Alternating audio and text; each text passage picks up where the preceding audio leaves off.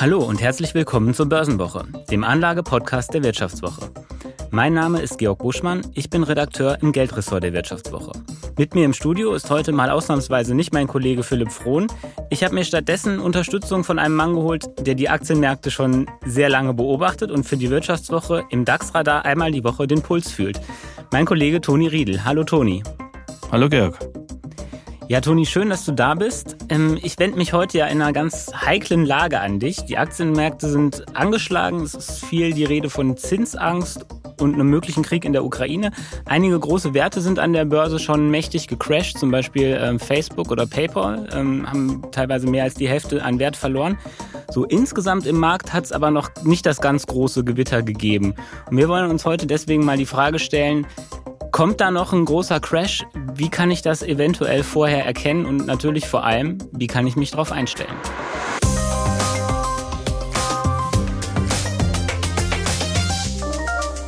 Ja, bevor wir da im Detail drauf eingehen, vielleicht noch ein paar Worte zu dir, Toni. Du bist ja nicht nur ein eingefleischter Börsianer, sondern von Hause aus äh, Historiker, promoviert sogar. Also du kennst dich mit Aktien und mit Geschichte aus. Was war denn für dich der größte Crash in der Geschichte? Eindeutig 1929, das zwei Gründen, weil es zunächst mal eine dramatische Geld- und Wertvernichtung war. Die ging ja bis 1932. Äh, es wird immer nur die erste Zeit, 1929 äh, Oktober gesehen, aber es kam dann nach den ersten Schocks zu einer Erholung, die hat mehrere Monate gedauert und dann kam eine wirklich schlimme Base, in der die Märkte ungefähr 90 Prozent verloren haben. Und das, das ist der zweite Grund, das ging so tief in die Gesellschaft rein, so tief in die Wirtschaft Wirtschaft rein, dass es ja auch äh, nicht weltweit zu einer Weltwirtschaftskrise führte und unter anderem in Deutschland ein ganz wesentlicher Grund dafür war, dass wir dann eine böse Diktatur bekommen haben. Das heißt, diese dramatischen Folgen von Börse, Börse ist hier nicht im luftleeren Raum, das ist, macht diesen äh, Crash von 1929 so einzigartig. Mhm, dagegen war der Corona-Crash ja äh, Kindergeburtstag sozusagen. Ja, ja, er war natürlich sehr, sehr heftig, weil wir heute äh, eine deutlich äh, bessere Technologie haben. Wir haben eine Infrastruktur, da können diese Aufträge in so einer schnellen äh, Folge gemacht werden. Wir haben Algorithmen, die Verkaufssignale geben. Wir haben große Fonds, die ganz schnell handeln können. Das war alles damals nicht da. Wurden, da wurden die Waschkörbe sozusagen herumgetragen und da ging es langsam runter. Ja? Also wir können nicht einfach sagen, weil es jetzt äh, schneller geht, ist es schlimmer. Ja? Aber da müssen wir natürlich hinkommen, dass wir diese, diese, diese Dynamik, das ist nämlich der wichtige Punkt eines Crashes, der Markt entwickelt eine eigene Dynamik und diese Dynamik kann gefährlich werden. Und wenn sich diese Dynamik paart mit der Technologie, mit der extremen guten Technologie, die wir jetzt haben, dann entsteht eine zusätzliche Gefahr. Wir sprechen ja jetzt schon von Crash. Vielleicht gehen wir noch mal einen Schritt zurück und erklären überhaupt, ab wann spricht man an der Börse denn von einem Crash? Also ich würde sagen, im Bereich, wenn wir bei 30 Prozent in drei Wochen sind in der Gegend, wir hatten bei den meisten Crashs, die ich erlebt habe, also seit 87, dann äh, Saddam Hussein um die 90er, dann WTC äh, nach der Hightech-Blase und dann in Lehman. Das waren immer so um die 30 Prozent. Und äh, in einigen Wochen, also nicht nur in zwei, drei Tagen, sondern in einigen Wochen. Und äh, kennzeichnend ist für mich zweitens diese ganz starke äh, panische Situation an, an den Märkten, egal ob man jetzt vom Computer sitzt oder ob man jetzt wirklich am Parkett vor Ort ist. Also es geht einmal um die Schnelligkeit der Kursbewegung und dann eben um das Ausmaß. Ja, das, und, ja genau. Aber es ist schon, es ist eine, eine qualitative, es ist eine qualitative Komponente dabei. Es entsteht eine Panik, eine, eine Haltung, die, äh, die nicht normal ist an der Börse. Das zeigt sich eben besonders durch diesen äh, Angstbarometer der, der, der VDAX, ja, der dann diese extremen Spitzen zeigt oder der WIX in, in, in New York. Da kommen wir, da, genau, genau, dazu kommen wir später noch. Im Moment sind wir ja in so einer ja, in so einer Zwischenphase. Ja, die ja. Kurse sind schon sehr angeschlagen teilweise. Ich habe äh, im Intro schon äh, PayPal und Facebook genannt, zwei richtige Börsenschwergewichte, die auch in extrem kurzer Zeit sehr viel Börsenwert verloren haben, also richtig gecrashed sind. Die sind gecrashed, ja. Und an den Märkten insgesamt ist es noch so, hält es sich noch so ein bisschen.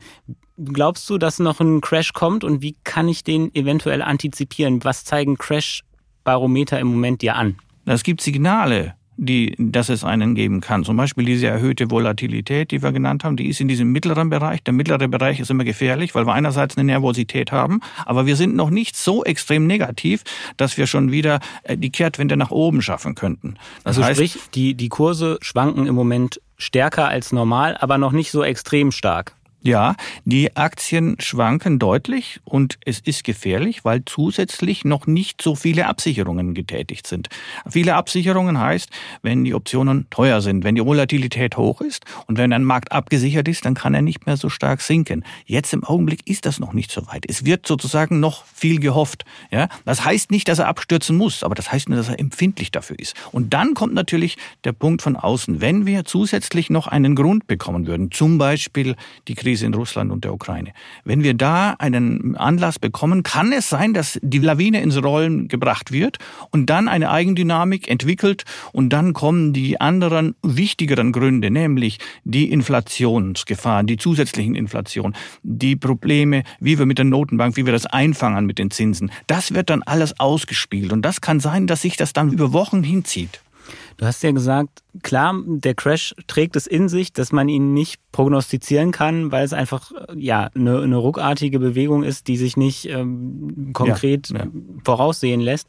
Aber du hast ja auch gesagt, wir haben diese erhöhte Volatilität, die einfach ja vielleicht ein bisschen anzeigt, dass die Märkte verwundbar oder nervös sind. Gibt es sonst noch Anzeichen, die so in diese Richtung deuten? Ja, wir haben natürlich, äh, das ist der Vorteil, wenn man sich äh, mit der technischen Analyse beschäftigt, viele äh, Indikationen, die zeigen, dass wir weit gelaufen sind und langsam sozusagen das Kippen anfangen. Ja, wir liegen unterhalb gewisser gleitender Durchschnitte. Wir haben keine neuen Hochs mehr entwickelt in vielen Aktien. Viele Aktien. Also vielleicht kannst du kannst ja. du mal auf den DAX konkret bezogen ein Beispiel geben. Ja, zum Beispiel die 200-Tage-Linie im DAX. Das ist ein sehr plakativer äh, Barometer der, der mittel- bis langfristigen Richtung, der liegt bei 15.600. Da sind wir jetzt schon längere Zeit drunter. Das ist gefährlich, weil der wahrscheinlich in nächster Zeit sogar nach unten dreht. Und äh, daran orientieren sich auch viele Anleger wieder, auch wenn sie sagen, ja, ist nicht ganz so wichtig. Das kann wieder für zusätzliche äh, negative Stimmung, für zusätzliche Risiken sorgen. Und es sind auch Verkaufsprogramme auf solche, nicht unbedingt den 200-Tage-Durchschnitt, aber auf andere Schnitte, Durchschnitte und auf andere Marken, die in diese Gegend sind, sind da platziert. Im Bereich 15.000 bis 14.8 in dem Bereich sind sehr viele Stop-Loss-Orders da. Und das bedeutet, wenn diese Stop-Loss-Orders gerissen werden, dann kann es schnell zu einem Rutsch nach unten kommen. Und dazu müsste man es natürlich von außen ein Anlass kommen. Zum Beispiel in der Krise in Russland. Mhm. Was du im DAX-Radar ja auch ab und zu beschreibst, ist ähm, die Marktbreite, also innerhalb eines Index, wie viele Aktien sind in einem HOS-Modus und wie viel im BES-Modus. Was kann uns denn das sagen in Bezug auf eine Crash-Gefahr? Dass der Markt angeschlagen ist. Ein starker Markt kann ein Risiko von außen besser verkraften. Das ist sozusagen wie bei einem Boxer, der eine gute Kondition hat.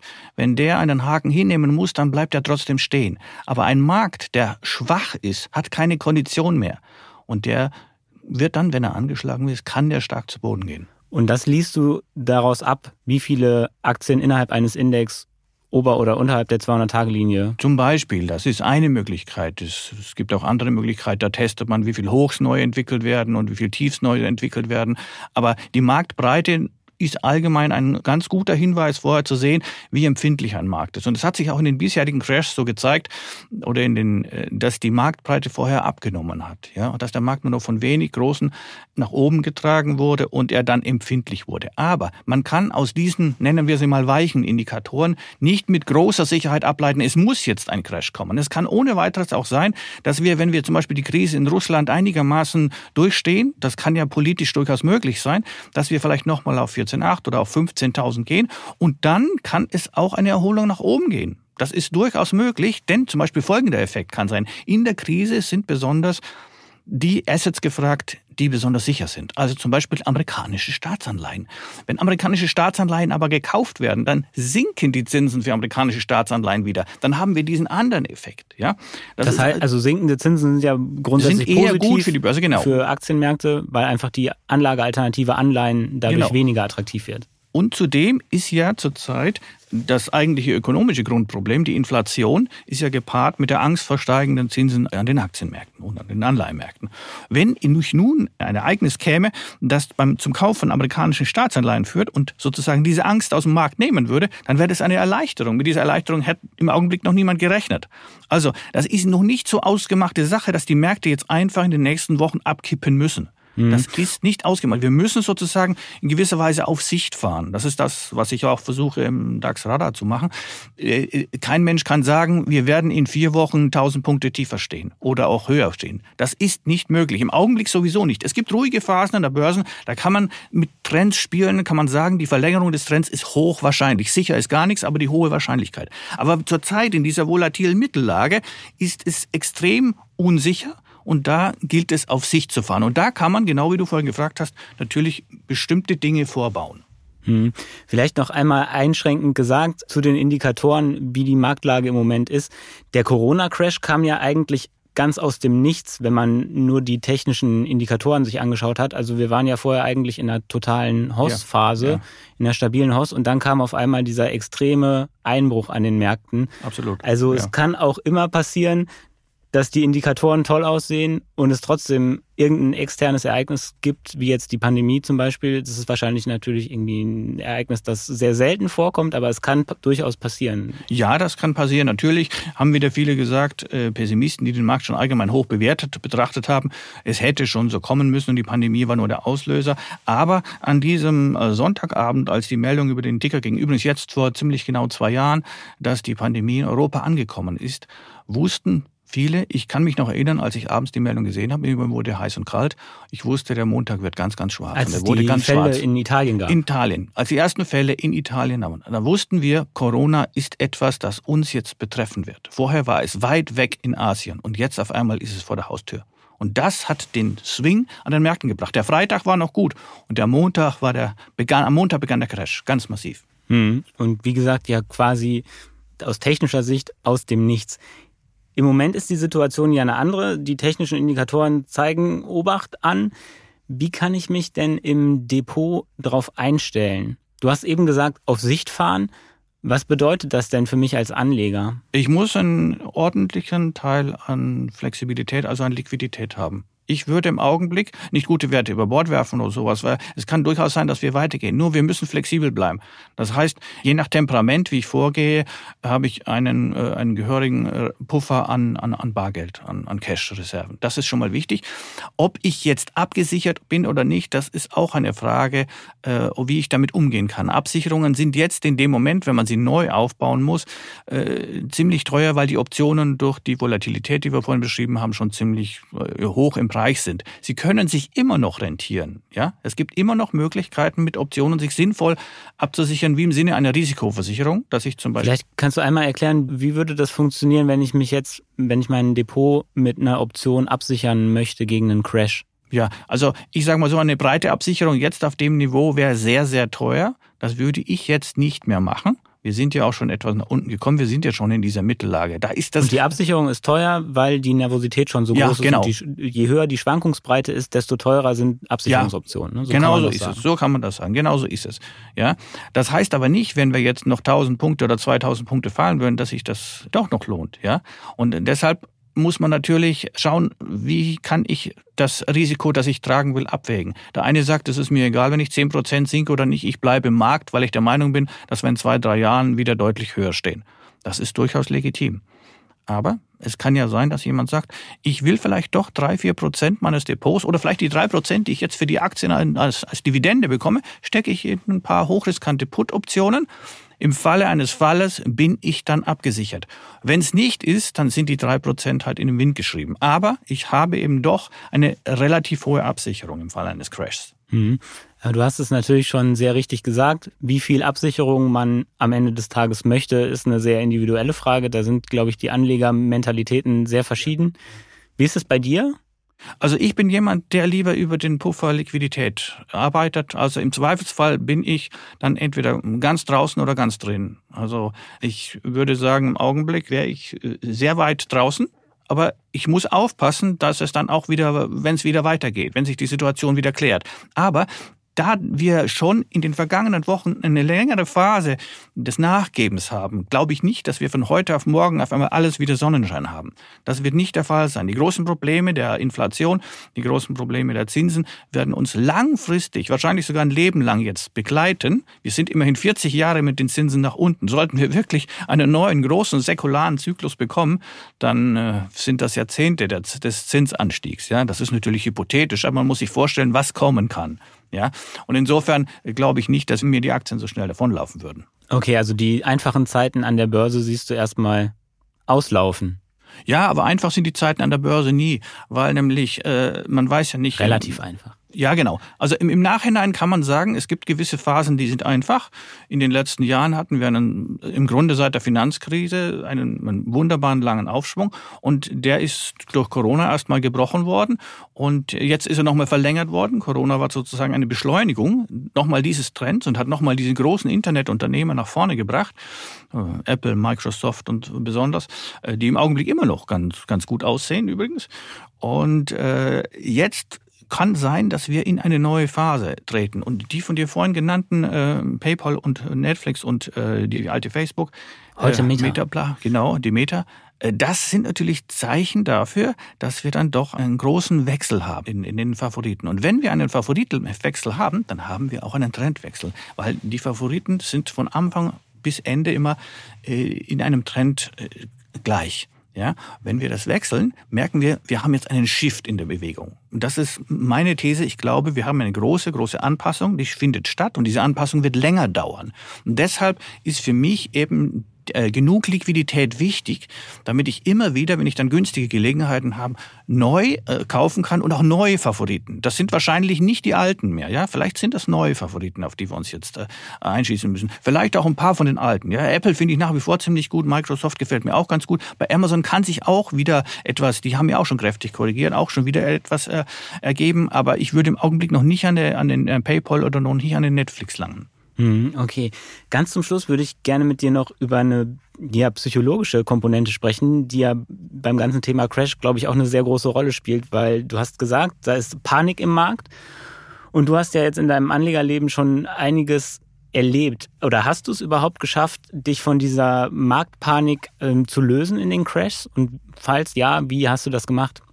Ich hatte ja Gott sei Dank das Glück, dass ich die meisten, bis auf den Corona-Crash, äh, ganz gut äh, vorhergenommen habe. Also ich bin von keinem Crash sozusagen eingeweicht worden. Ganz im Gegenteil, ich hatte öfter sogar, obwohl ich von Natur aus eher ein Optimist bin, äh, im Jahr 2008, 2009 in der Phase eigentlich gute Jahre. So, aber ähm, wenn dann die Panik so richtig kommt und weil du weil du damals abgesichert warst, weil ja, genau. deine technischen genau. Indikatoren ja, schon genau. Unheil gedeutet haben. Ja, das haben wir in der Wirtschaftswoche übrigens ausführlich beschrieben. Ja, das war unser unser bester Tipp im Jahr war ein DAX Put mit 790 Prozent. Den haben wir vorher empfohlen vor sechs Wochen vor Crash hatten wir den drin. Richtig schön. Da haben wir das auch beschrieben, wie das mit der Volatilität und so funktioniert. Hat auch geklappt, ja. Okay, also du musstest nicht auf den alten Trick einfach nicht ins Depot gucken, äh, zurückgreifen, sondern konntest also, mit Absicherungen auch was verdienen. Ich möchte es nicht erleben, in einem großen Crash mit einem großen Depot durchfahren zu müssen. Das ist ein sehr unangenehmes Erlebnis. Und das wird je schlimmer, je älter man wird, desto schlimmer, weil man es nicht mehr aufheben kann. Ja? Und ich gehe jetzt auf die 60 zu und ich möchte da nichts mehr nach unten fahren. Wenn du mit 20, als ich angefangen habe, ja, äh, wenn man da mal ein Depot nach unten fährt, dann sagt man, okay, in zwei, drei Jahren geht's wieder hoch. Aber mit 16 Depot nach unten zu fahren, das ist schlimm. Deswegen ist da Vorsicht die Mutter der Porzellankiste. Apropos Vorsicht, es gilt natürlich auch in dieser Folge, dass der Podcast keine Anlageberatung ist und wir für Entscheidungen, die ihr auf ähm, Basis der Informationen aus dem Podcast trefft, keine Haftung übernehmen können. Also macht euch bitte, bevor ihr Entscheidungen am Kapitalmarkt trefft, selber schlau. Wenn ihr jetzt noch nachlesen wollt, mit welchen Indikatoren man die Marktlage bestimmen kann und wann es vielleicht auch mal wieder so weit ist, dass man einen ausverkauften Markt kaufen kann, dann schaut doch in die Show Notes. Da habe ich eine Geschichte verlinkt äh, zu technischen Indikatoren aus dem aktuellen Börsenwoche Newsletter. Und ähm, ja, Toni, dir ganz herzlichen Dank für das interessante Gespräch zur Börsenhistorie und zu Crashs. Ich hoffe, euch, liebe Zuhörerinnen und Zuhörer, hat die Folge gut gefallen und wir hören uns nächste Woche an dieser Stelle wieder, dann mit dem Kollegen Philipp Frohn. Dankeschön. Tschüss.